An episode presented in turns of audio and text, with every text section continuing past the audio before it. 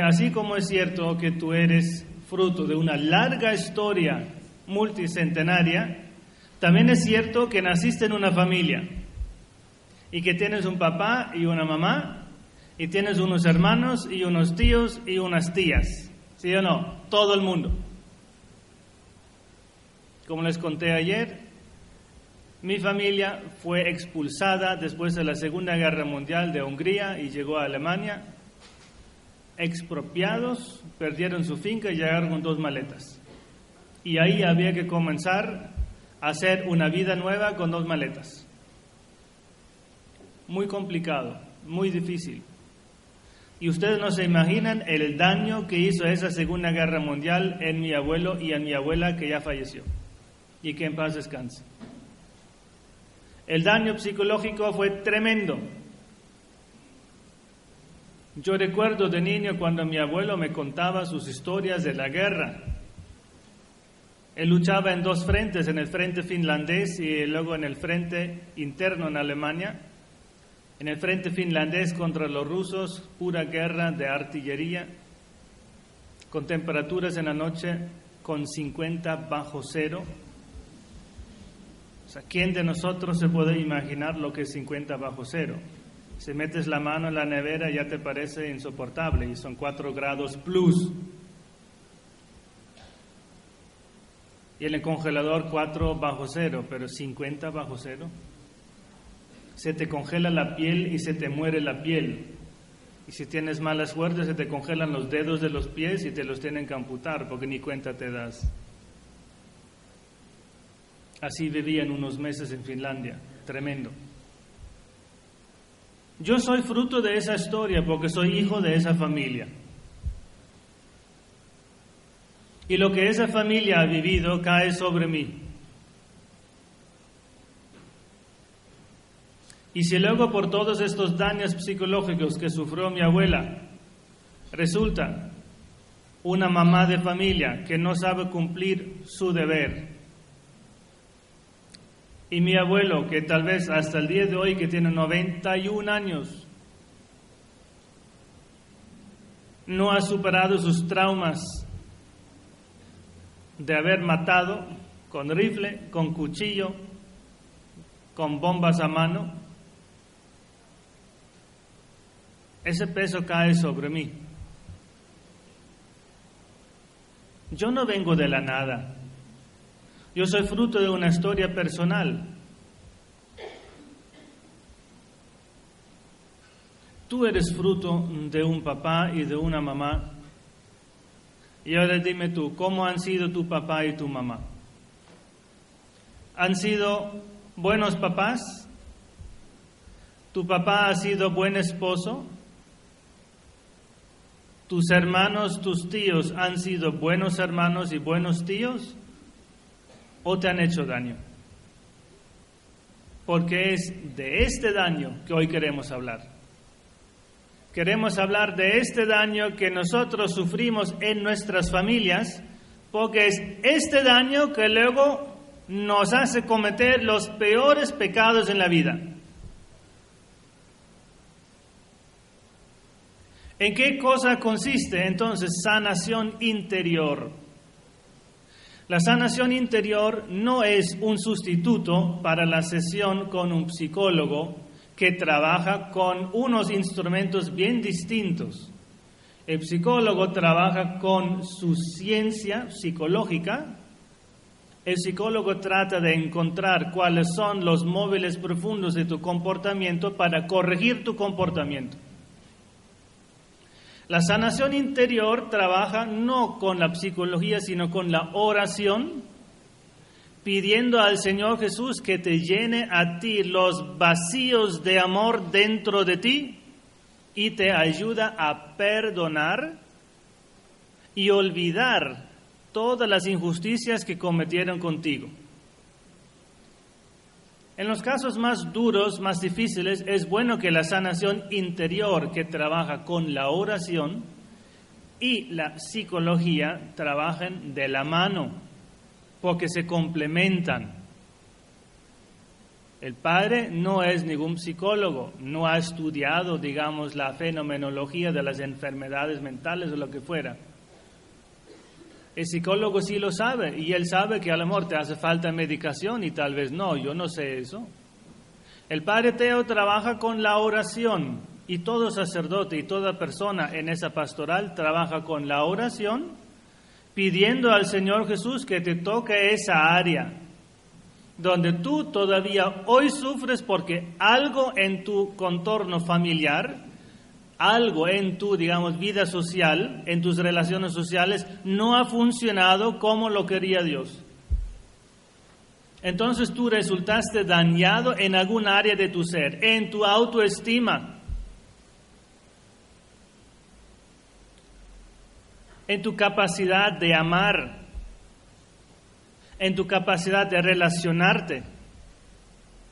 Porque claro está, si tú a los cuatro años fuiste violado por alguien, hasta el día de hoy eres incapaz de entregarte a tu esposo y gozar como es normal. ¿Por qué? Porque a ti te violaron.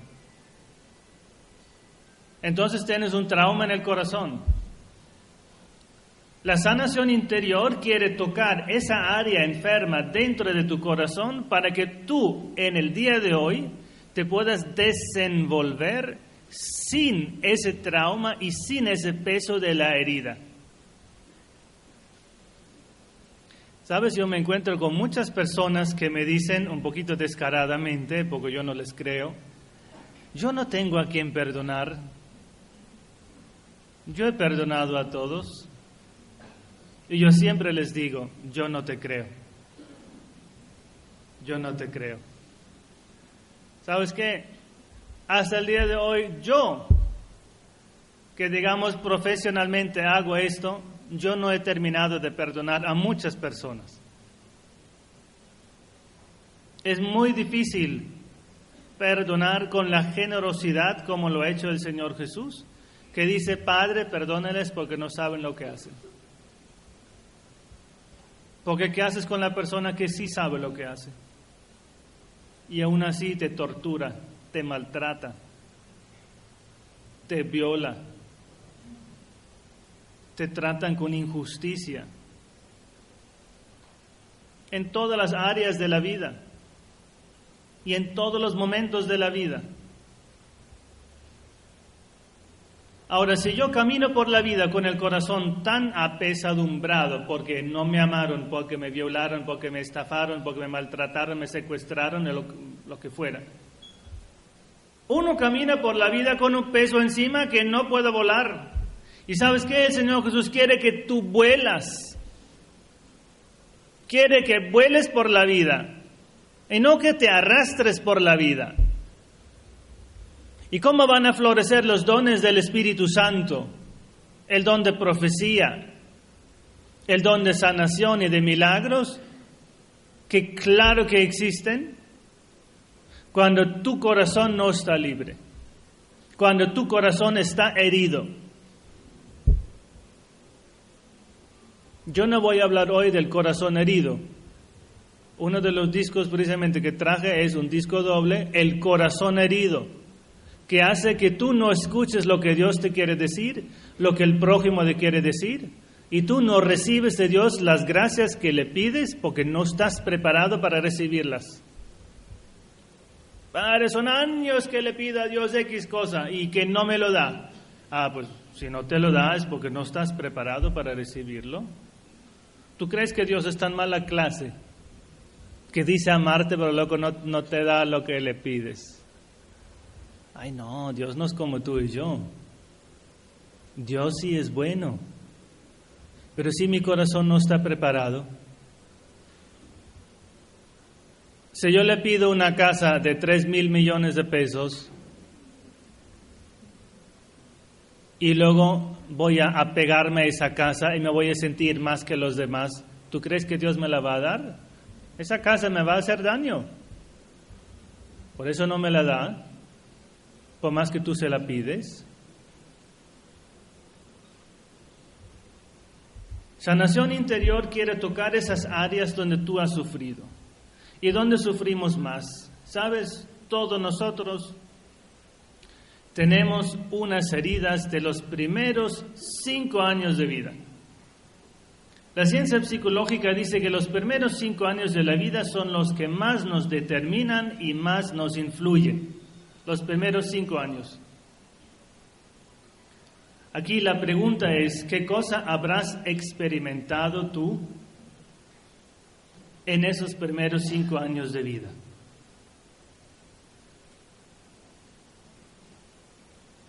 Y en esos primeros cinco años de vida tenemos que incluir esos nueve meses, más o menos, porque algunos nacieron prematuros, del embarazo.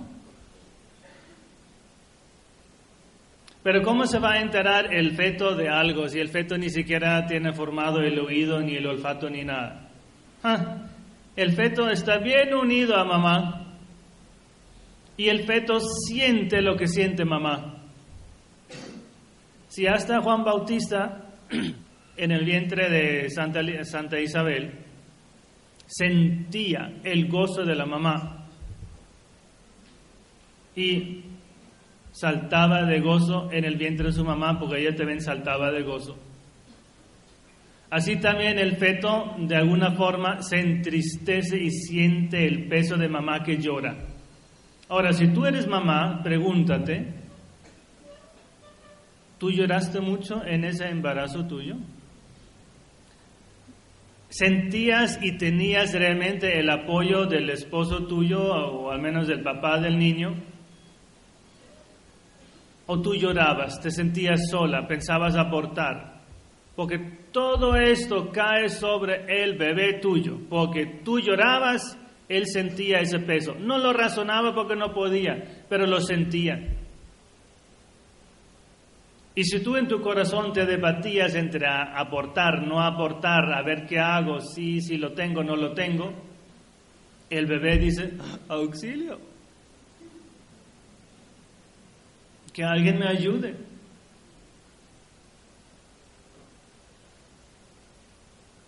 Y peor si luego tú sí aportaste, porque ahora sí tú tienes una herida interior muy profunda de culpabilidad, porque cortaste con un cuchillo grande una herida en tu maternidad. Y claro que sí, aquí hay mujeres que han abortado.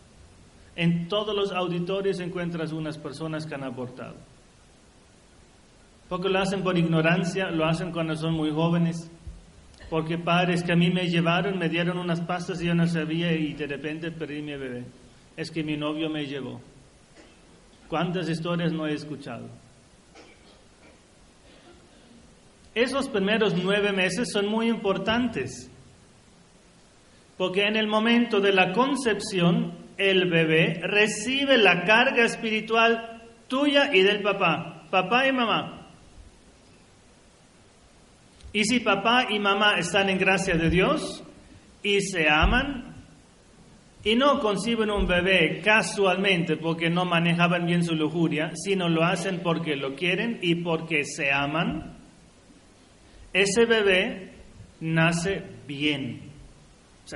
No me refiero al hecho biológico de nacer, sino nace un bebé bien. Cuando a mí me llevan los bebés para que les ponga la mano, para que les ore, yo veo tres tipos de bebés. Está el bebé que es indiferente, como que no se entera, como que mueve la cabeza de un lado para otro y no se entera de mucho. Luego está el bebé que te mira con ojos grandes. Y como que, ah, ¿qué es eso? Como que Santa Claus o que... Ahí está el bebé fascinado y casi casi que te sonríes, hermoso. Y luego está el bebé que llora y yo le pongo la mano al bebé y el bebé me quita la mano. El bebé me quita la mano. Esa es mala señal. Porque el bebé sí se deja tocar de otros, pero cuando viene el sacerdote con las manos ungidas de Espíritu Santo y ese Espíritu Santo lo quiere tocar, El bebé dice, yo no quiero eso. Porque el bebé carga instintivamente con el peso de papá y de mamá. ¿Qué me dices tú si papá y mamá estaban en, en, estado de pecado mortal al concebir el hijo? Porque no estaban casados, porque se acostaron de novios. Es una maldición para el bebé, porque ese bebé no es fruto de amor, es fruto de lujuria mal controlada. Y yo no quiero nacer fruto de una lujuria mal controlada de papá y mamá. Yo quiero ser fruto de amor de papá y mamá.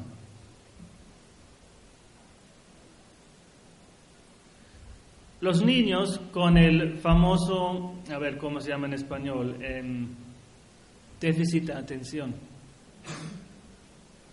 Los niños hiperactivos son niños que desde chiquitos de alguna forma no han recibido todo el amor que necesitaban y desarrollan ese, ese modo de comportarse, que no se pueden controlar, que no se pueden concentrar, que no quieren estudiar, que solo quieren correr, etc.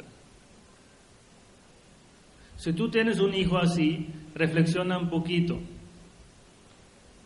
¿Realmente he dado yo todo el amor a mi niño?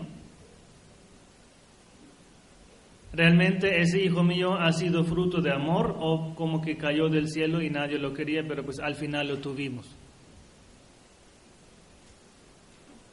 Porque eso le hace daño a un ser humano. Imagínate que el Espíritu Santo dijera a, María Santísima, ah, sabes, me pasé como que dejé algo en tu vientre y mm, no lo habíamos planeado, pero bueno, ya te tocó el Mesías, ni modo, ya, tocó. No, eso estaba bien pensado. Eso estaba bien planeado. El Señor Jesucristo sabía, yo soy fruto de amor de mi Padre Celestial. Yo fui concebido con el amor más grande de una mamá que hay. Y luego el niño nace y el niño crece. En esos cinco años, si papá no está, Tú no sabes lo que es para una niña, sobre todo para una niña que adora a su papá, cuando papá no está.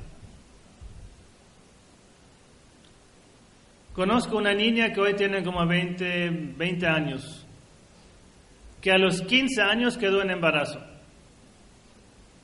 ¿Por qué quedó en embarazo a los 15 años? Porque estaba buscando a papá. Y papá decía, no, tú no eres hija mía, tú eres de alguien más. O sea, ni siquiera su papá la quería reconocer, por el motivo que sea. Y ella no tenía a su papá a su lado, no tenía a su papá en los grados, en los 15. Y ella luchando a que porque papá la quisiera y no. Y como a toda niña le falta la presencia de un ser varonil que se llama papá, la niña se echa en brazos de los muchachos. Y los muchachos, tú me dices, ¿tú crees que los muchachos saben lo que es un abrazo limpio? No tienen idea. Y quedó en embarazo. Como era tan joven y tan niña, a su bebé lo dejó en adopción. Decía, no, no estoy preparada para ser mamá. Y hoy en día tiene 20 años, yo la conocí cuando tenía 19 y todavía la veo muy niña, con un gran vacío interior. Porque el amor de papá, de mamá, te ayuda a madurar. Si el ser humano no tiene amor de papá y de mamá, crece como chueco, como sin ánimo, sin fuerza, sin mm, empuje. ¿Tú has tenido a tu lado a papá y a mamá?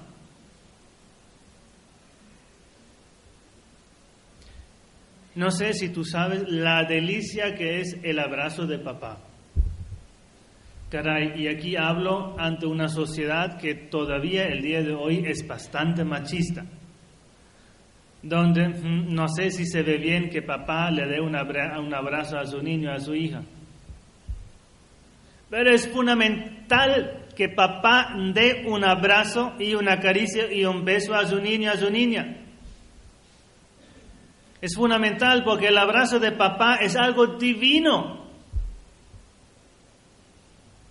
Y tú sabes, hasta los 10, 12, papá para la niña sobre todo es Dios. Papá sabe todo, papá hace todo, papá tiene todo. Y solo después se va enterando de quién eres tú. Y cuando tiene 18, hmm, papá, que me lo quiten. No me deja salir, no me da dinero. Ah, Pero hasta los 10, 12, el ser humano necesita ese Dios pequeño que se llama papá. Para no hablar de la mamá. Lo necesita. Es que hay varones muy curiosos. Hablé una vez con una señora en Bogotá que me dice, padre, mi hermano tiene 45 años. Tenía una esposa hermosa, la votó, dos hijas hermosas, las votó, se divorció, se entregó al alcohol, ahora es borracho. ¿Sabe por qué? No, cuéntame. Él se convirtió en esa persona porque dice, papá, tú nos abandonaste cuando tenía 15 años. Imagínate la herida tan profunda que sufrió ese muchacho quinceañero.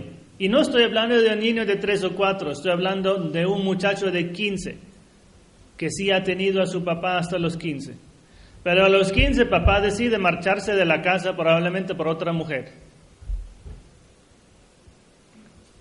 Ese fue un shock tan grande, una herida tan grande que, a ver, 30 años después, a los 45, él decide que es incapaz de perdonar a su papá y se entrega al alcohol tanto que destruye su hogar. O sea, una herida interior tan grande en ese muchacho de los de 15 años que durante 30 años esa herida no hace sino engendrar odio hacia su papá, matando su capacidad de amar. Ahora yo diría que eso realmente es enfermizo. ¿sí? Eso es enfermizo, porque ninguna persona de juicio va a decir yo destruyo mi hogar por algo que me hizo mi papá. Mi papá por borracho, por mujeriego, deja la casa y ahora yo mismo me vuelvo borracho. Eso sí que son cadenas generacionales. Pero la cadena generacional, el comportamiento de papá deja en mí una herida tan grande que yo mismo no soy capaz de amar a mi esposa, a mis hijos, a mi hogar y lo destruyo. Y el origen está en una falta de amor de parte de papá.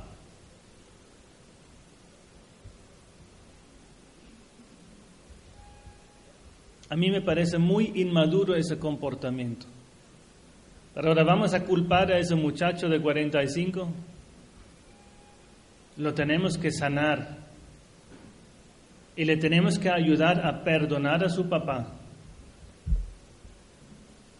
Tú eres alguien, tú eres alguien amado y tu papá no te abandonó porque no te amaba. Porque el niño tiene que ser amado.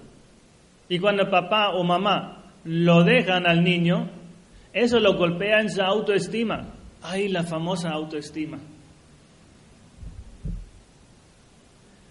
Tantos y tantos seres humanos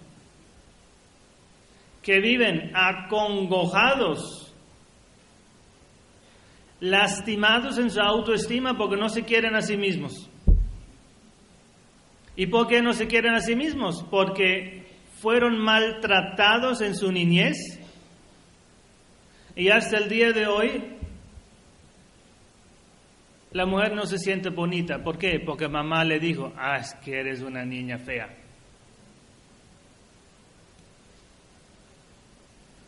Y el muchacho se siente con depresión porque mamá le dijo, es que tú no eres atractivo. Tú en la vida no vas a llegar a ser nadie. Las cosas que nos dijeron papá y mamá en un momento de arrebato pasional, en un momento de cansancio, y que nos hieren hondamente. Papá y mamá le tienen que decir al niño que es talentoso, que la niña es bonita, que tiene éxito en la vida, que va a conseguir todo lo que se propone. Porque si no lo hace, la autoestima no crece. En el niño tú tienes que decir que hace las cosas bien, porque si no, no se lo cree. Y el típico caso que cuando el, niño de seis o la niña de seis años viene de colegio y, le, y te lleva a ti sus primeros dibujos y, tú tienes que hacer finta de que los dibujos sean bonitos. Y, ah, ay, qué bien, hijito, eh, ese soy yo, ¿cierto? Ay, mami, ese es un burrito. Ah, muy bonito, muy bonito. Porque si no estimulas al niño, el niño no se lo va a creer. Al niño lo tienes que estimular, lo tienes que exponer a muchas actividades para ver. Si le pega el básquetbol, si le gusta la pintura, el skating, lo que fuera. Para que crezca en su autoestima y se desenvuelva. Pero si tú en tu niñez ni siquiera te pudiste acercar a papá porque papá no hacía sino golpearte, y le tenías tanto respeto que un abrazo ni hablar. Esas cosas se dan aquí en ese país. Papá muy duro, muy alejado, muy autoritario, porque a papá hay que servirle, papá hay que respetarlo. Pues un papá así no sirve para nada, ¿sabes? Un papá así solo da la comida, pero no da amor, ni a la esposa ni a los hijos. Un papá así encargó a los hijos y se largó de su responsabilidad. ¿Y dónde está ese papá semidios cuyos abrazos son deliciosos, que te hace sentir segura, que te hace sentir que en la vida todo es posible?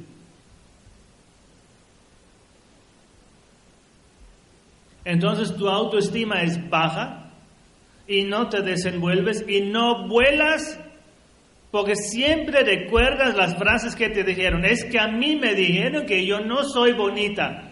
Por eso hasta el día de hoy soy beata, porque no encontré a nadie que se casara con esa vieja fea.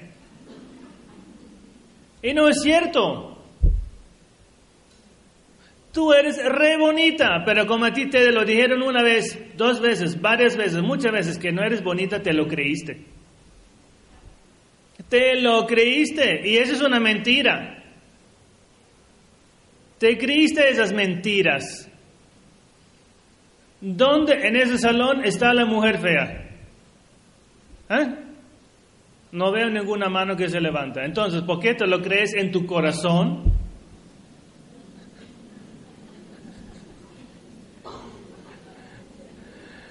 Ay, padre, mi esposo levantó mi mano. ¿Qué es eso? ¿A ti tu papá te dijo cosas bonitas? ¿Te, dijo con, te decía cosas lindas? ¿Te abrazaba? ¿Te sacaba de casa a comer un helado? Porque si no, ¿qué raza de idea de papá tienes tú en la cabeza? ¿Qué raza de papá tenías tú?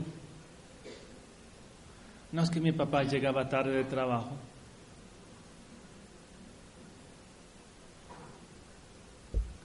Esos primeros cinco años son fundamentales para el desarrollo en la vida, porque te dan seguridad, te dan autoestima y tú fluyes por la vida, eh, tu, caminar fluye y trabajas y estudias y formas tu propio hogar. Ahora, ¿qué hacemos con ese caso?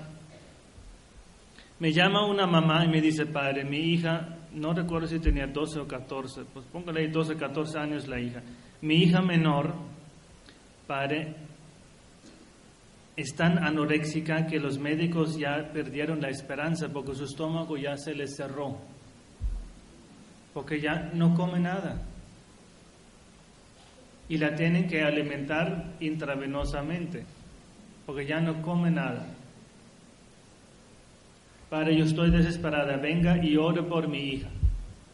Ahora, eso es, un, eso es un ejemplo de lo que es sanación interior, ¿sí? Porque no es que tú lleves a la hija anoréxica al psicólogo, la llevas al padrecito para que el padrecito le haga oración, es muy distinto, ojo. Y la oración revela muchas cosas, tal vez más eficaz de lo que hace el psicólogo. Entonces, mira, la señora me invita a su casa, voy a su apartamento y está la mamá, la amiga de una mamá, la hermana mayor de la niña y la niña enferma anoréxica. Y francamente, flaquísima la niña. Entonces comenzamos a orar. Yo le pongo las manos a la niña y le oro en lenguas. A ver qué cosa nos dice el Espíritu Santo. Tras un momento de oración, retiro la mano y le digo, mira, eh, niña, dime, ¿qué cosa te vino a la mente? Y me dice, mi papá. Ah, ¿y qué me cuentas de tu papá?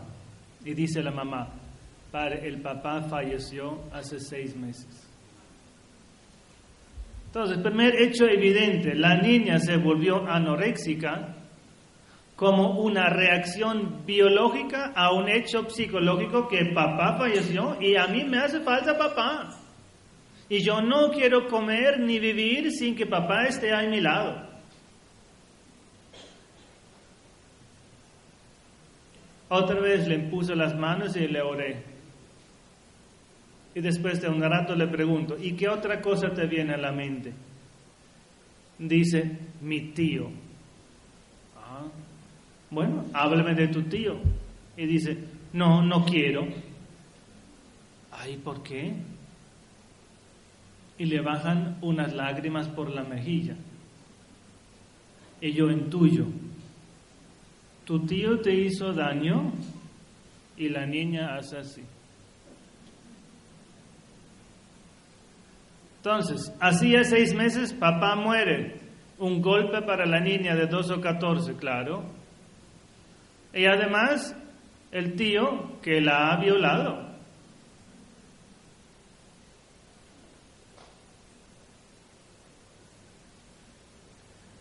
Entonces a la niña se le hace oración para que la niña pueda hacer luto. Y yo creo que muchos de ustedes tampoco han terminado de hacer su luto por algún ser que ha fallecido. A la niña la ayudamos a dejar a su papá en manos de Dios y eso es muy difícil, sobre todo para alguien que amas tanto como es papá. Y luego oramos para que la niña pudiera perdonar al tío que la violó. Más o menos una semana después, un tiempito después, me llama la mamá, dice, padre, la niña ya está comiendo. Y los médicos ya desesperados y la, tenían, la tenían que alimentar intravenosamente. ¿Qué hizo la sanación interior? Invocando el amor de Dios, invocando al Espíritu Santo, se busca la raíz profunda del mal que está causando un comportamiento que no es sano, que no es santo la niña anoréxica que vomita todo lo que come. Y con la oración y la gracia del Espíritu Santo se toca esa área y se sana esa área de modo que la niña se pueda comportar normalmente. Ese tipo de oración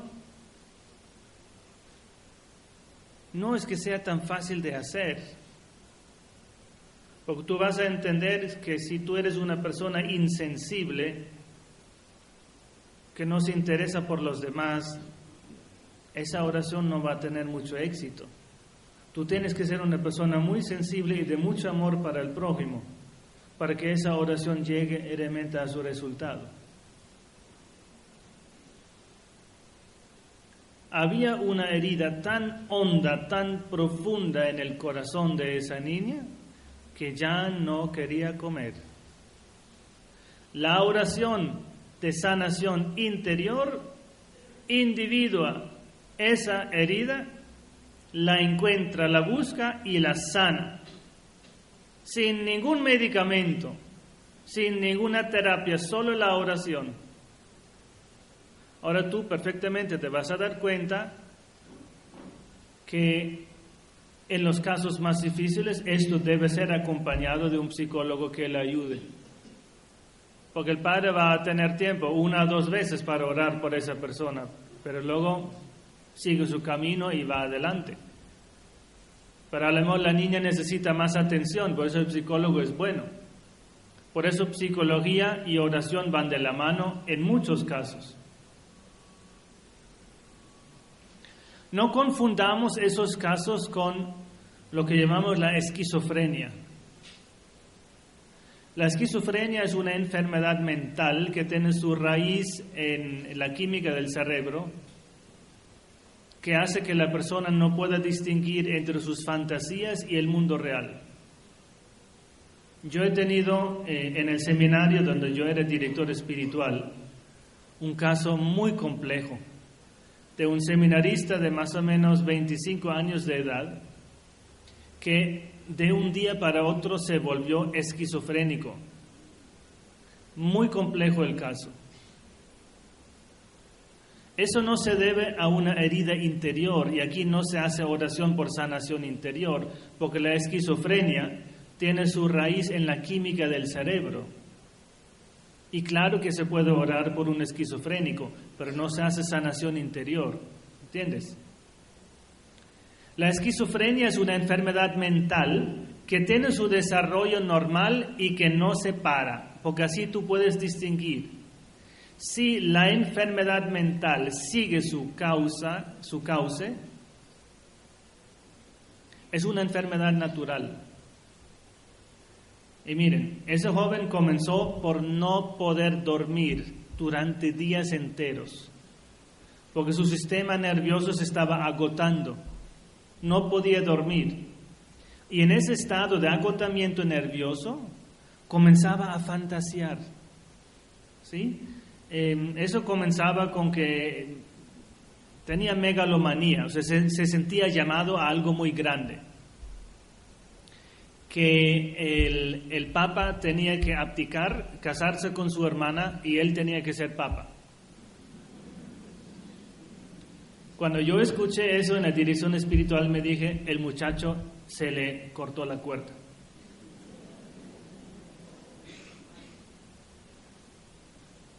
y fuimos a buscar ayuda. Esa enfermedad seguía adelante. ¿Sabes cómo terminó? Él veía las nubes del atardecer.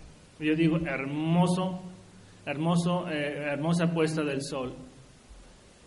Y esas nubes para él eran ángeles y demonios en una batalla apocalíptica. Y terminamos, yo era Dios Padre y él era Dios Hijo, porque era su Padre espiritual. Ahora, suena chistoso, ¿no? Pero tú ves que hay un desarrollo. Esa megalomanía esquizofrenoide eh, crecía y crecía y crecía, hasta que yo era Dios Padre y él era Dios Hijo, porque más grande no se puede. Pero eso es una enfermedad que tiene que ver con la química del cerebro. En la esquizofrenia no se hace oración por sanación interior. Los enfermos mentales, cuando son esquizofrénicos, necesitan sí oración, pero no la sanación interior. La sanación interior busca la raíz profunda de tu comportamiento, tal vez a veces compulsivo, como puede ser en el joven pubertario, por ejemplo, desórdenes sexuales, como puede ser la masturbación que un joven compulsivamente se masturba. ¿Por qué se masturba? Porque ni papá ni mamá le hacen caso. Y muchas veces el joven se refugia en ese desorden moral Porque nadie le presta atención.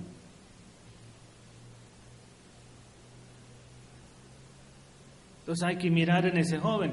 ¿Por qué esa manera tan compulsiva de masturbarte? Una, dos veces cada día, tres veces. Y que no puede renunciar a eso.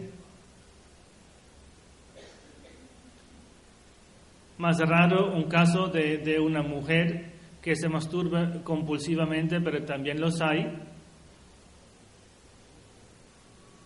Una paciente mía de 40 y algo me dice, padre, hasta el día de hoy no, no supero la adicción a la masturbación. Es una madre soltera de dos hijas. Porque ella llegó a eso, que es un comportamiento no normal. Porque ella a los seis años fue abusada de su primo. Y como ni papá ni mamá le daban cariño y el primo sí, pero era un cariño genital, ella pensaba que era normal a los seis años. Y esto se prolongaba durante años. Y le gustaba. Hasta que se volviera un hábito. Entonces tú hoy ves que ese comportamiento compulsivo no es fruto de una libre elección de esa mujer, sino es fruto de una experiencia en la niñez de esa mujer, donde no ha recibido el amor y el cariño de parte de papá y mamá, y en este vacío cae el primo que abusa de ella, le la manipula psicológicamente para que ella, ella cree que esto es normal, que esto es bonito, y le gusta, y sigue y hasta los 40 y no lo ha superado. Y ahora sabe que Dios no quiere eso. Ya se formó, ya sale de la ignorancia, pero ahora salir del hecho, eso es muy difícil. Todas las adicciones, las adicciones de cualquier tipo, alcohol, droga, sexo, lo que fuera, toda adicción destruye la voluntad y eso es lo primero que Satanás quiere, destruirte la voluntad para que tú aceptes el proyecto que Él tiene para ti. Porque cuando tiene tu voluntad en su mano, tú te entregas y no te levantas. De ahí no te levantas. Y el borracho que dice, ya voy a cambiar mujer, ya voy a cambiar. Y tú boba se lo sigues creyendo. Y no va a cambiar. ¿Por qué no va a cambiar? Porque no ha puesto ningún medio para salir adelante en la voluntad. Porque no se confiesa. No busca ayuda profesional porque el vicio destruye la voluntad. Miren, me busca una niña de 19 años. La niña de 19 es madre de una hija de 3 evidentemente madre soltera, y dice estar en embarazo y quiere abortar. Entonces lo que hicimos fue una oración de reconciliación con el embarazo. Oramos para que Dios la ayudara a aceptar el hecho de ser madre por segunda vez porque ella no quería ese bebé, lo quería abortar. Entonces yo le pongo la mano en, la cabeza y le oro. Y le digo, mamá, niña, coloca tu mano en tu vientre. Y yo le hablaba como si yo fuera el bebé en su vientre. Y le dije, ahora dime lo que te dice ese bebé en tu vientre. Y dice, me dice que me ama. ¿Y tú qué le dices? Ay, que lo amo. A las tres semanas aportó.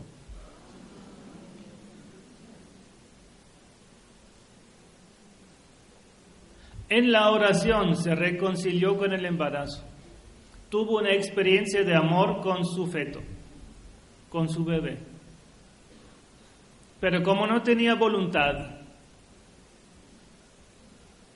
el enemigo la arrastró y abortó. Y lo peor es que fue una niña de una vida un poquito desordenada porque ella sabía cómo abortar. Porque tú que eres mujer ordenada, ¿cómo se aborta? No tienes ni idea. Tendrías que ir a un hospital y preguntar, oye, ¿y cómo aborto? Pues ella tenía amigos que la llevaron a abortar. Ahora, esa niña después de abortar tuvo su segunda conversión.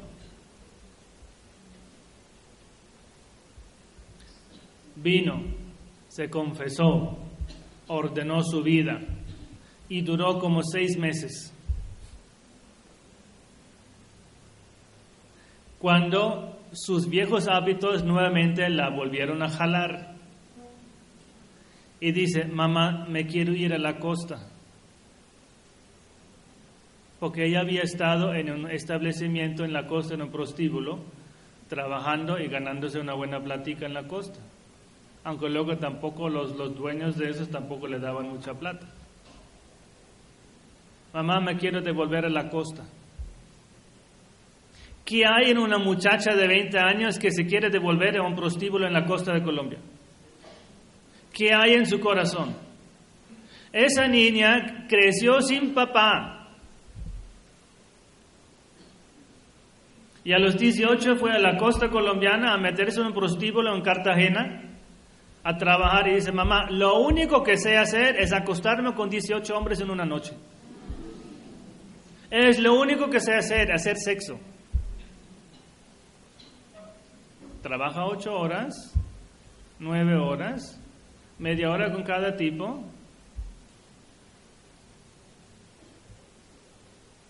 Es una vida completamente destruida, sin capacidad de amar, porque le atacaron la voluntad. A la primera hija la tuvo porque Dios es grande y la segunda la aportó porque quiso, por no tener la voluntad de ser mamá. Eso es lo que hacen las heridas interiores. Las heridas del corazón, que esa niña quiera volver a un prostíbulo y echar su vida a perder por no tener la voluntad. Porque tú crees que esa niña no puede estudiar. Que esa niña no puede entrar a la universidad a estudiar. Que un semestre en la Universidad de Antioquia cuesta 250 mil pesos un semestre. ¿Tú crees que eso no se le puede ganar honestamente? 250 mil pesos. Pues claro que se le puede ganar. Es que la persona que sí quiere saca esos 250 mil pesos. Y tú dices que eres de estrato 1 y te condenan, te, te condonan casi todo. Pero donde no hay voluntad, yo no entiendo ese pelado, ese pelado realmente muy limitado en la mente, que no quiere estudiar porque quiere plata ya y ahora es taxista, tiene 19 años. Pero pelado que tienes en la cabeza, no quieres progresar. Y no quieren ser profesionales porque necesitan plata ya. Porque la novia, porque las fiestas, las parrandas. ¿Dónde está la voluntad? Y no tienen voluntad y, ahora examina su fondo familiar, a ver cómo está papá y mamá, cómo están tus hermanos. Y papá es un sinvergüenza. Entonces lo primero que el hijo quiere es salir de la casa cuanto antes, pero para eso necesita plata, por eso taxista.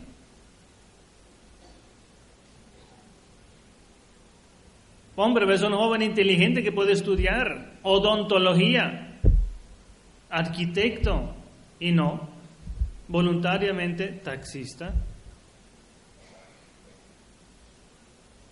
¿Por qué no tira un poquito más alto? Y luego cuando vas de viaje y hablas con los taxistas, no, padre, yo fui muy bobo, yo me salí de mi carrera, yo me salí, ahora soy taxista.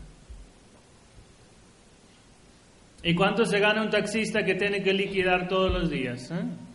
tiene que liquidar 70 mil pesos, 35 mil pesos de gasolina, le quedan 15, 20 mil pesos de 10, 11, 12 horas de trabajo.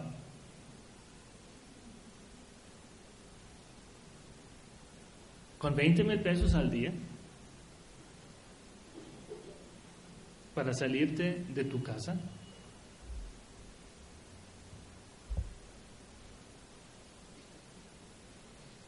Lo que hacen las heridas interiores cuando la persona no tiene voluntad para salir adelante. ¿Y qué me dices de esa, de esa niña que yo tengo en mi fundación? Una niña de 21 años con tres hijos de tres papás distintos. Evidentemente no se casó con ninguno y ninguno de los tres es responsable porque todos sinvergüenzas. Y no le colaboran ni con un peso. Esa niña, ¿cómo saca adelante a sus tres bebés? Una niña de cinco, otra de dos y un bebé. Entonces mi secretaria me dice, padre, en, el comedor que tengo en Medellín, me dice, padre, eh, hoy encontramos a Funalita, póngale Mónica, hoy encontramos a Mónica en la, en la esquina, mirando la esquina. Y le preguntaba, Mónica, ¿por qué miras la esquina? Dice, no, estoy pensando. Una niña de cinco que mira la esquina, que dice que está pensando, ¿tú crees esto? Está triste. Mónica, ¿por qué estás triste? mamá me golpeó. ¿Y por qué le golpeó? Porque decía, porque, porque no estaba cuidando de mi hermano menor. ¿Por qué una niña de cinco tiene que cuidar de su hermano menor de dos? Si la niña de cinco tiene que jugar con, con muñecas o no. Y no cuidar a su hermano menor de cinco, de dos, porque eso le toca a mamá o no. Evidente. ¿Tú crees que esa niña va a crecer feliz? Que le va a encantar a visitar mamá. Que si yo hasta el día de hoy me encuentro con personas grandes, 40, 50, 60, que lloran y dicen, mi mamá fue muy dura. Mi mamá fue muy dura con nosotros. Y todavía están amargados.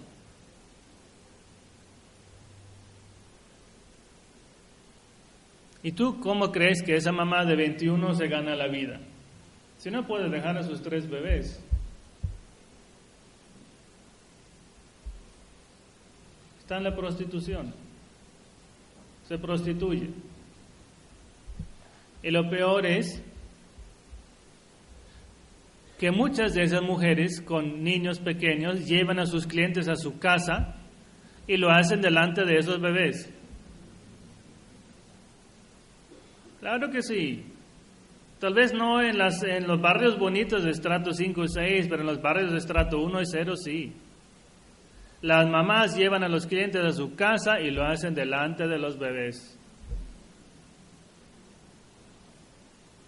En Medellín, ¿sabes lo que son las terneras?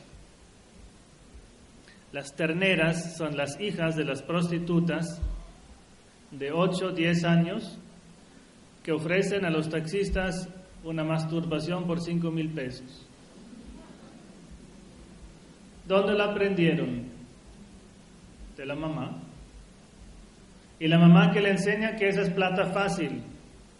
Masturbación 5 minutos, 5 mil pesos. Eso está rapidísimo. Plata ganada muy rápido. Una niña así, de 8 años, que ya sabe masturbar a los taxistas, ¿qué va a hacer de ella cuando tiene 14? Ya habrá tenido dos abortos. Una niña de, de 9 años, muy linda esa niña, no tiene papá, también pelea por el afecto de papá, pero no quiere estar con su papá porque papá no la quiere. Y dice, Padre, delante de mi casa hay una casa que tiene un sótano y donde hay sofás, donde hay colchones. Y me invitan a ir, pero yo no quiero ir. ¿De qué me está hablando esa niña? De nueve años. ¿Que ahí los muchachos se juntan para jugar al G3 o hacer tareas? ¿En ese sótano con colchones? No, pero yo no quiero ir. Tengo una amiga que tiene 12 años que va al centro de Medellín Y la semana pasada fue, se hizo un aborto. Niña de 12. Todas ellas niñas que crecen sin papá, porque crecen en familias de madre soltera. ¿Has entendido lo que quiere Satanás? Satanás quiere el sexo desordenado de las personas que se entregan a una vida desenfrenada sin casarse para que haya hijos, primero, abortados y segundo, los que sí nazcan, que nazcan en una familia sin el amor de papá y mamá para que luego tenga otros gamines y mafiosos y, y mafiosas en las calles.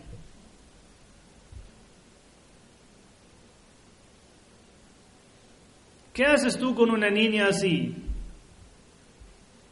Mira, que me traen la abuela, porque la mamá no quiso, la abuela me trae a la nieta de cuatro y al nieto de seis. Y me dice, padre, muy groseros, muy groseros. No sabemos qué hacer con ellos, muy groseros. Claro, como si el padre te fuera Superman y ahora, pues claro, me echaste el gato, ¿y ahora qué hago yo? ¿Eh? ¿Y, qué? ¿Que, le doy una pastica del buen comportamiento y ya se, resolvió el caso? Pues claro, como la gente tiene fe de que el padre puede hacer todo, que el padre es Superman, a ver, padre, muy grosero, a ver qué hace usted. A ver qué hago yo. Yo no puedo hacer el trabajo que mamá no ha hecho. Yo no puedo hacer el trabajo que papá no ha hecho. Bueno, pero la chiquis de cuatro me dio tanta ternura, o sea, una manifestación de afecto que la chiquis no ha tenido. Y como que la chiquis no se lo cree, porque tampoco le doy toda la atención, porque estoy hablando con la abuelita. Ay, sí, ¿qué tal? Ah, te quiero.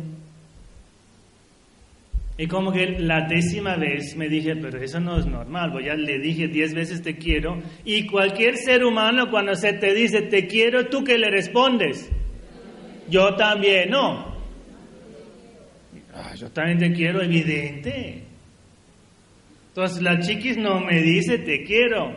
Dije, esto no es normal. Entonces yo le digo, hey, este, Caris, yo te quiero. Y se tapa la cara. ¿Por qué se tapa la cara? Porque en su corazón quiere decir yo también te quiero, pero como no tengo amor es que no sé qué es eso. Porque mamá solo está en la cama. Que mamá se siente mal, que mamá está depresiva, que mamá no sé qué, no tiene ganas de trabajar, está en la cama. ¿Y quién cuida de los bebés? Entonces yo le digo a la chiquis, oye, se dice, yo también te quiero. A ver, te quiero. ¿Ves? El hambre tan exagerado de cariño que se quedó bloqueada la chiquis. Se quedó bloqueada. Porque no tiene quien le dé un abrazo.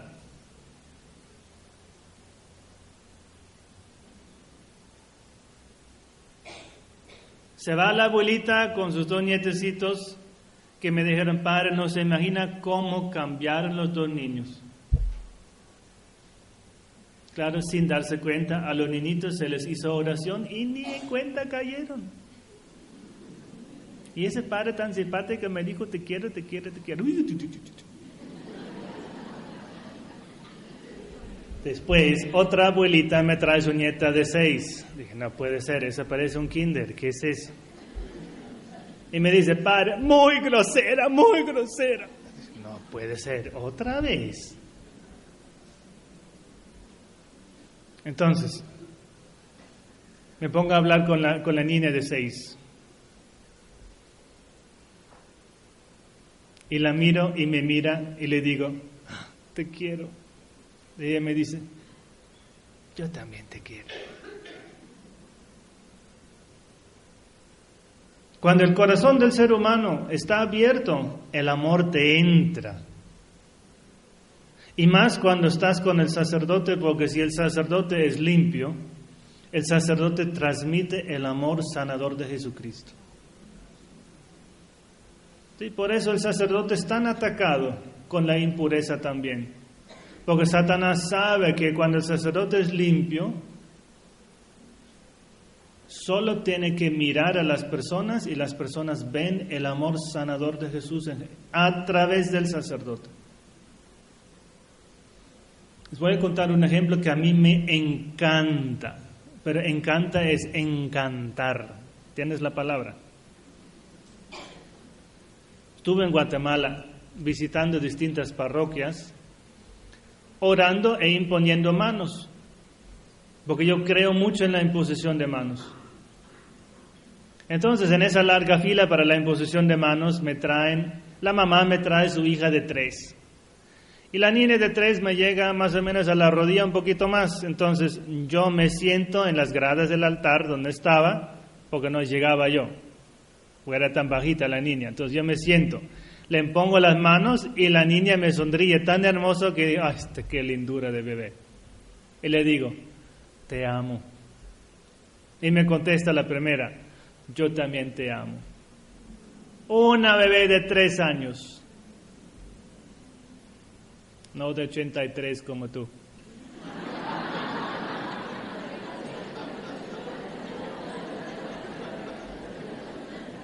Una bebé de tres, sin mucha capacidad de reflexión. Ante la manifestación del amor responde como es natural, yo también te amo. Se lo dije por segunda vez, te amo. Y me responde, yo también te amo. Y me dije, por tercera no va a hablar así. Y te dije, le dije por tercera vez, te amo. Y me contesta la bebé de tres, yo también te amo Jesús.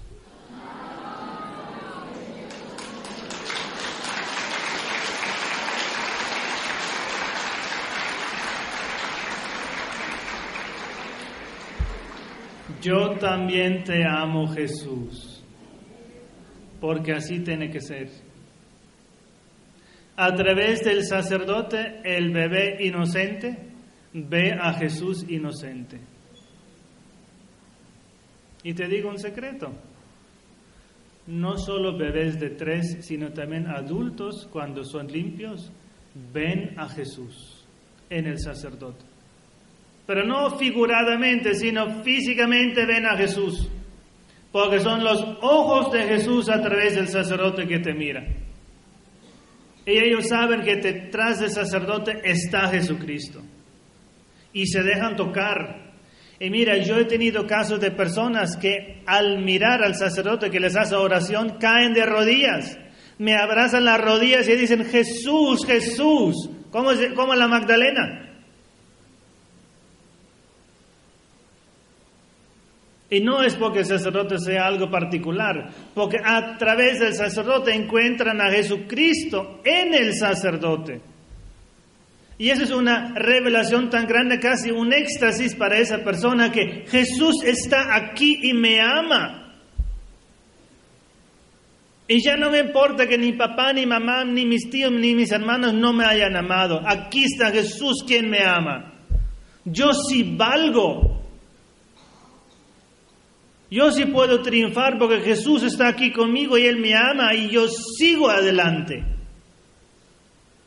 Y esto les enciende una chispa de esperanza en el alma, en el corazón.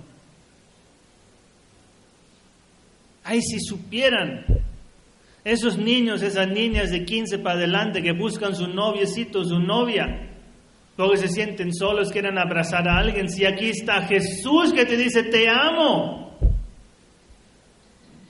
Y tú lo necesitas oír. Qué pesar de ese Señor que me dice, Padre, yo fui violado de mi propio hermano, de mi propio mm, primo, perdón, de mi propio primo. A los ocho o nueve años me violó y me enseñó pornografía, esas cosas.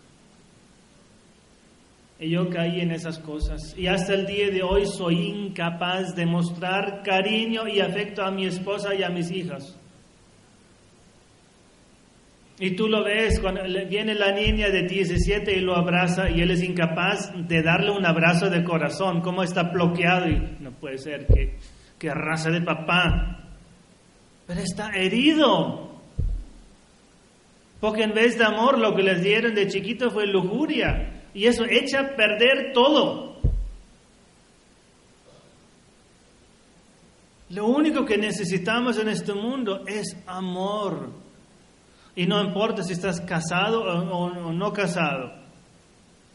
Ambos tipos de vida solo tienen sentido a partir del amor.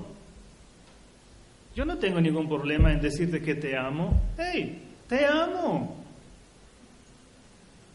Porque solo el amor da sentido a la vida. Yo no tengo ninguna, ningún problema en darte un abrazo.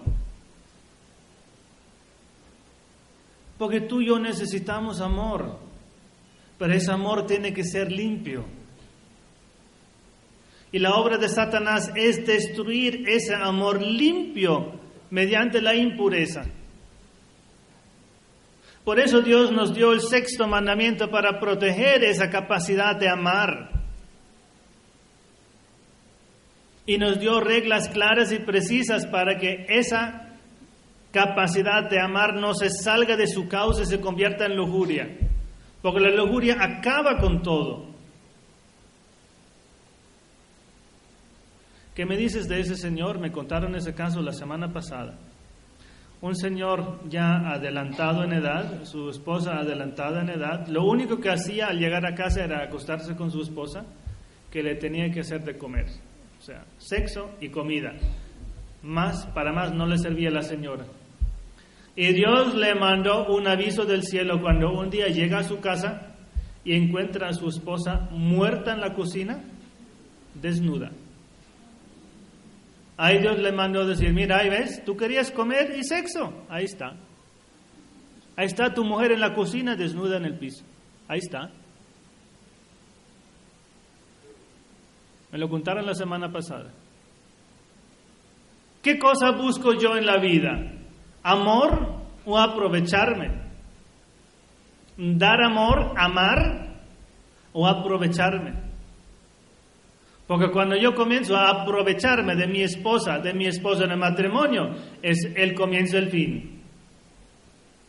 Entonces el matrimonio se vuelve terror.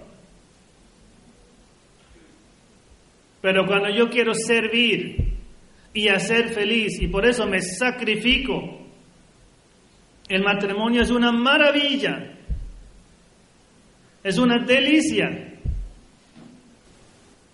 Si tú no eres capaz de decir a tus seres queridos que los amas, eres un ser pobre y no quiero que seas mi amigo. Porque tú no aportas nada. Tú solo consumes, no aportas nada. Sé un motor de amor da muchos abrazos.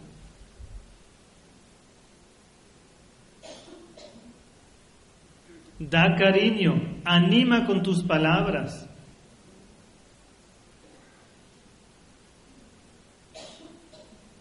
Podría contar horas y horas de, casos de personas que me buscan a mí. ¿Qué me dices de esa señora de 35 más o menos? Padre, me quiero casar, pero no encuentro con quién.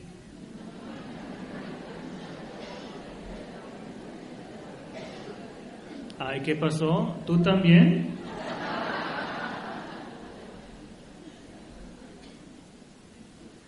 ¿Tú tampoco encuentras con quién o ya quieres cambiar? Como si a ese marido no tiene garantía, no sé dónde devolverlo.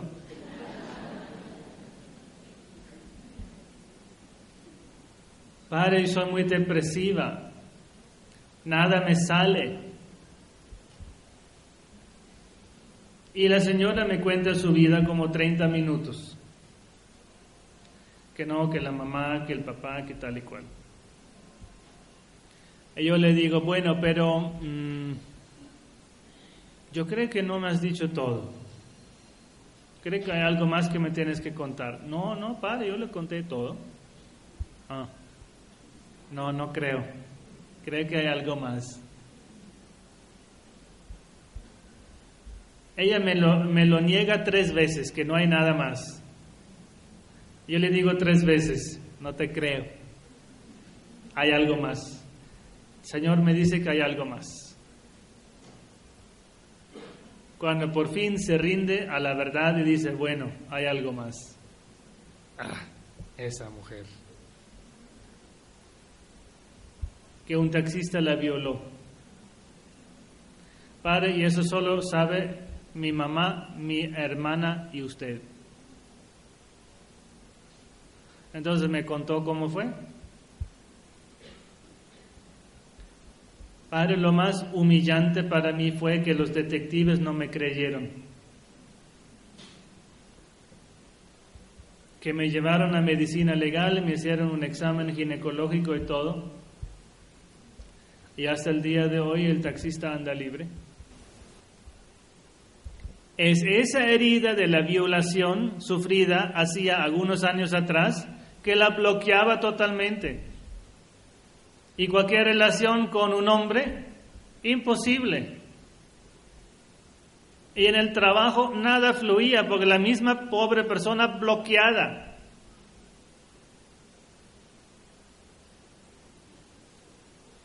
Había que regresar en el buen sentido del término con la persona al momento de la violación para sanar la herida. Eso es lo que se hace muchas veces cuando se hace oración de sanación interior. Señor Jesús, tú que eres Señor del tiempo, para ti el presente es igual que al pasado y el futuro, porque tú eres el tiempo, tú lo has hecho. Entonces, Señor, acompáñame al momento de la violación de esa muchacha cuando ese taxista la está violando. Y haz que no le duela tanto Haz que no sienta tanto pánico. Tómale de la mano en ese momento, Señor. Y esto se hace en todas las circunstancias. Ese niño que dice, padre, a los ocho años mi mamá me encerró en una pieza oscura para castigarme. Yo sentía tanto miedo, tanto pánico, que hasta el día de hoy tengo que dormir con la luz prendida.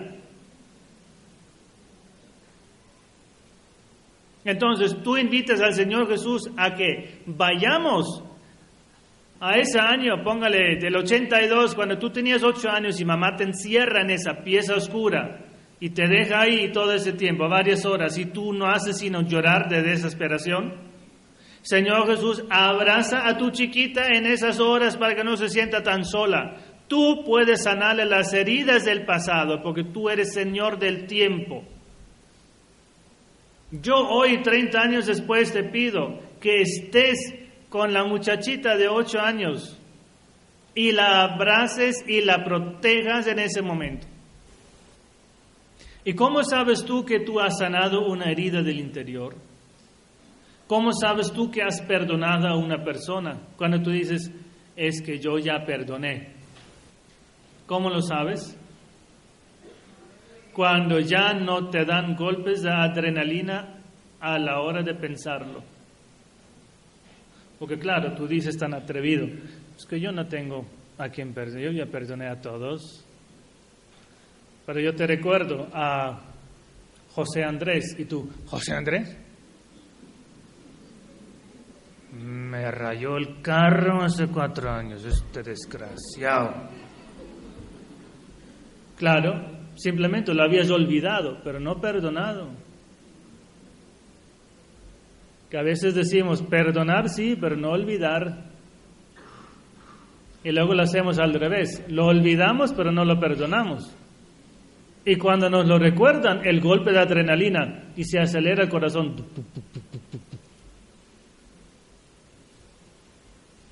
Cuando yo recuerdo el hecho y lo único que me surge es gratitud porque Dios me liberó de eso y no me da ningún golpe de adrenalina al recordarlo, es que ya lo sané. Pero mientras no llego a eso, es que no lo he sanado. Fíjate, dos veces a mí me rayaron el carro. Dos veces me rayaron, y, y rayado con llavero. Y uno dice, pero ¿qué le pasa? a una persona que raya un carro así? ¿Tiene cornflakes en la cabeza o qué? ¿Qué pasa? O sea, si fuera un rayón accidental de, de 10 centímetros, no, dos rayones de 40 centímetros en ambas puertas, indentado con llave. ¿Qué pasa? Aquí hay odio, aquí hay odio. Y la primera vez que me lo rayan así dije, no puede ser, o sea, yo sentí, yo sentí rabia. ¿Sabes cómo es el Señor de bueno? Se lo comento al día, en la mañana cuando encuentro el carro así, se lo comento la primera persona me dice, pare, no se preocupe, déjeme las llaves, yo la arreglo. ¿Cómo es de bueno el Señor? Y hace un mes voy a un pueblo perdido ahí en Oriente, de Antioquia, me invitaron en la tarde dos rayones de 40 centímetros en ambas puertas. Ahora del otro lado, ¿sí? Para que esté bien balanceado. Y no puede ser por segunda vez y bien hecho con llavero y todo, con llave y todo. Y al día siguiente visito a un amigo mío que me pidió que le bendijera su apartamento y él, tiene, y él vende carros. Le digo, ¿sabes qué? Álvaro, ayer me rayaron el carro por segunda vez. Ah, sí, déjame ver dónde. Mira el carro y dice, padre, déjeme la llave, yo soy la arreglo. segunda vez. Es que Dios es bueno. Y Dios me ayuda. Pero la rabia que uno siente cuando encuentro el carro Ahora, esas son cosas chiquitas que se arreglan con unos cuantos pesitos. Pero ¿qué haces tú con un profesor que te humilla y no te aprueba la tesis? ¿Ah? Eso no se arregla con pesitos. ¿Y la rabia que sientes? Que tal vez no te pudiste graduar porque el profesor no te aprobó la tesis, y cinco o seis años de esfuerzo y no te gradúas porque el profe no aprobó la tesis. En la tarde, cuando hagamos oración por sanación interior, queremos tocar precisamente en ti esas áreas. Porque ahora que hemos cubierto básicamente todo el abanico de, de, de áreas donde requerimos sanación interior, Seguramente tú dices, ah, esa a mí pasó. Y yo vi que algunos de ustedes salieron lagrimitas al contar las anécdotas porque a ti te tocó el hecho. Porque tú también necesitas sanación interior. Cuando la persona está sana interiormente, no tiene bloqueos, no tiene complejos Padre, ¿y cómo puedo yo saber que yo tenga heridas interiores? Una manera muy sencilla es que el Padrecito en la oración te imponga las manos. Padre, ¿y qué tiene que ver eso? Porque en la imposición de manos, y sobre todo si es sacerdote, se manifiesta lo que tú eres delante de Dios. Y entonces yo te pongo la mano y tú comienzas a llorar. Y algunas personas se sorprenden, padre, usted me puso las manos y yo como Magdalena y no me lo explico. Y yo siempre los pregunto, díganme, ¿qué causalidad física hay entre yo imponerte la mano y tú llorar? ¿Acaso tú crees que el hecho de que yo te ponga la mano te haga llorar? ¿Pero yo me lavé las manos? ¿Huele a jabón?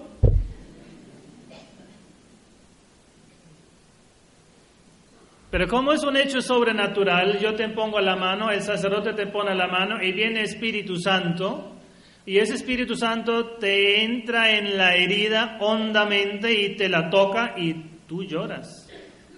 Y tu herida es interior, no física es del alma y por eso las personas que lloran cuando se les impone la mano es porque son personas que tienen heridas interiores y tienen que sanar. Es muy fácil así. Hay mucha falta de amor. Y tú has crecido tal vez con esa falta de amor. Y hoy tienes heridas interiores y no vuelas porque te sientes con, con ese peso.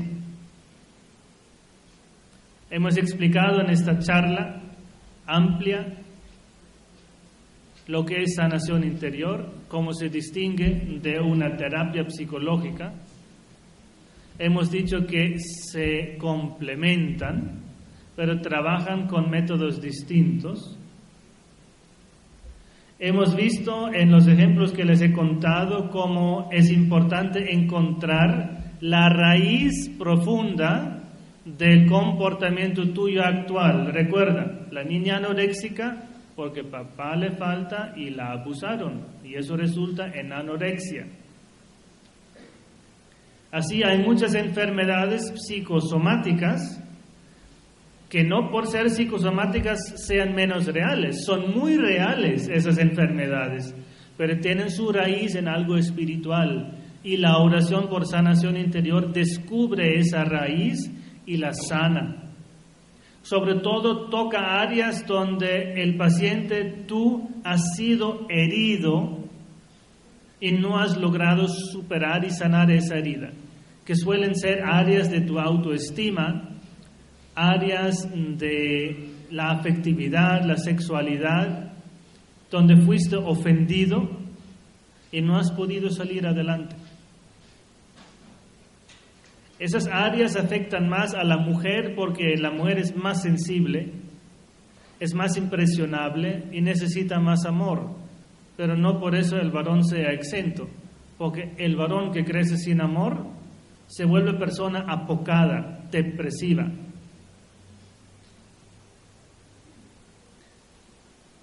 Hace tres meses más o menos me contaron que una niña de nueve años en Bogotá se suicidó.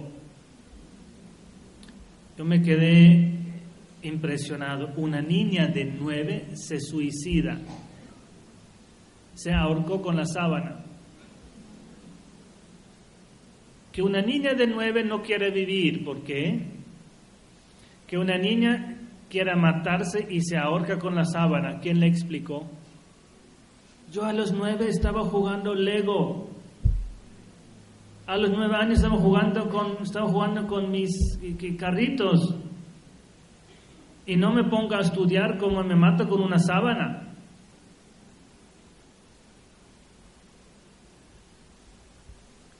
Esas personas cuando crecen y no se han matado, esas personas terminan fácilmente en manos de las sectas tanto sectas protestantes, sectas esotéricas, como sectas satánicas. Como una niña de 16 más o menos en Bogotá también, ella es de estrato 6 y se metió en una secta satánica. Materialmente tenía todo, pero no tenía afecto de papá y de mamá, porque papá, un hombre de negocios súper exitoso, y mamá pues que le hace caso más o menos. Pero la niña sola entra por curiosidad en una secta satánica. ¿Y sabe lo que hacen esa secta satánica? Llaman la presencia del demonio torturando con navajas de afeitar a un bebé robado porque con los gritos de dolor del bebé se les aparece el demonio. ¿Y tú crees que eso no es cierto? Eso es muy cierto.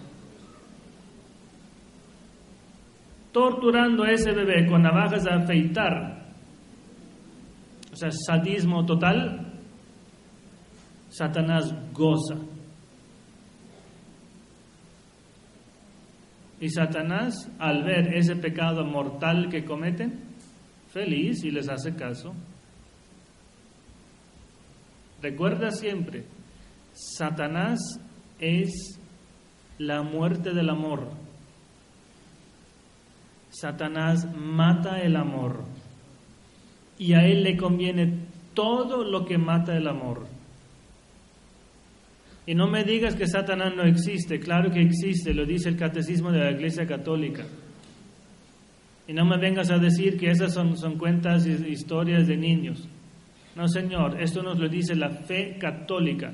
Satanás existe y él nos metió en ese problema que se llama pecado original. Y él echó a perder el paraíso de nuestros primeros padres. Y ahora todos nosotros cargamos con la necesidad de morir físicamente, de enfermarnos y de luchar contra la concupiscencia en este mundo. Eso es lo que nos han dejado en herencia nuestros primeros padres, porque Satanás los convenció. Y ahora es luchar. Satanás existe y quiere matar el amor, porque Dios es amor y todo lo que le recuerda el amor, todo lo que le recuerda la existencia de Dios, lo quiere borrar del mapa de esa tierra. Y él es despiadado. En los casos de personas infestadas por el diablo, cuando se me han presentado, la persona levantada y hablando Satanás a través de la boca de esa persona, levanta la mano así, la mano derecha y hace el puño, que es fuerza, y dice, los abortos me dan fuerza.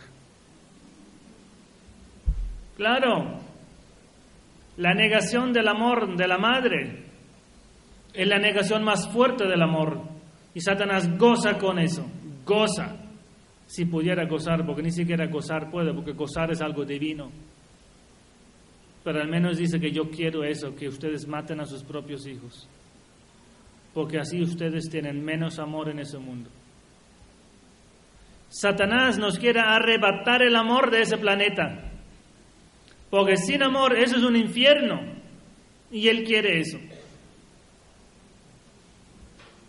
Pero en ese tipo de congresos, en ese tipo de actividades, nosotros vamos a sembrar amor. Y vamos a tocar las, los corazones que sufren. Sus heridas las vamos a tocar con ese amor sanador de Jesucristo que te dice, yo te amo. Tú no estás solo.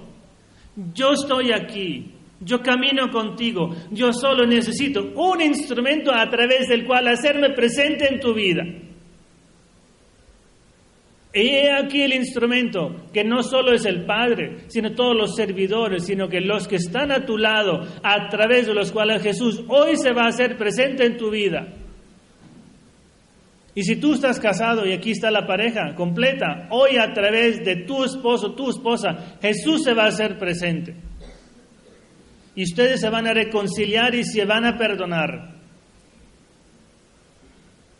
Y van a poder sanar muchos recuerdos del pasado. Porque esa herida, ese veneno está en tu memoria.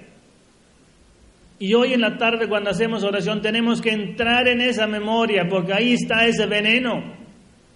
Ahí está la herida, ese dolor, la espina. Cosas de las cuales nunca has podido hablar porque te causan tanta vergüenza. O si has podido hablar, no has podido perdonar. Y te has vuelto persona amargada, cantaletosa y cada vez que te ofenden en algo, ah, tienes que sacar. Es que tú me hiciste eso hace 40 años. Ah, ustedes se ríen, pero ¿cuántas veces? Y tú miras tus papás y tus abuelos cómo se comportan.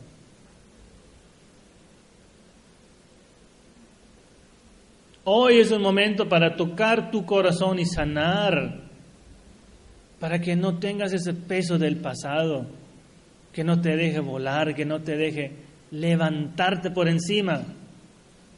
¿Qué tal si en tus manos está el don de sanar a los enfermos por el gran amor y compasión que tú les tienes? Pero esa sanación no fluye porque tú no puedes perdonar a tu papá, no puedes perdonar a tu mamá.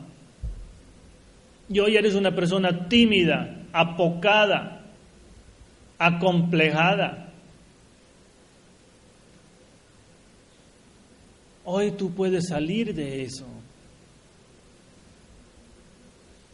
para sentir gozo en tu corazón, porque luego no sientes gozo porque hay tanta tanto vinagre ahí.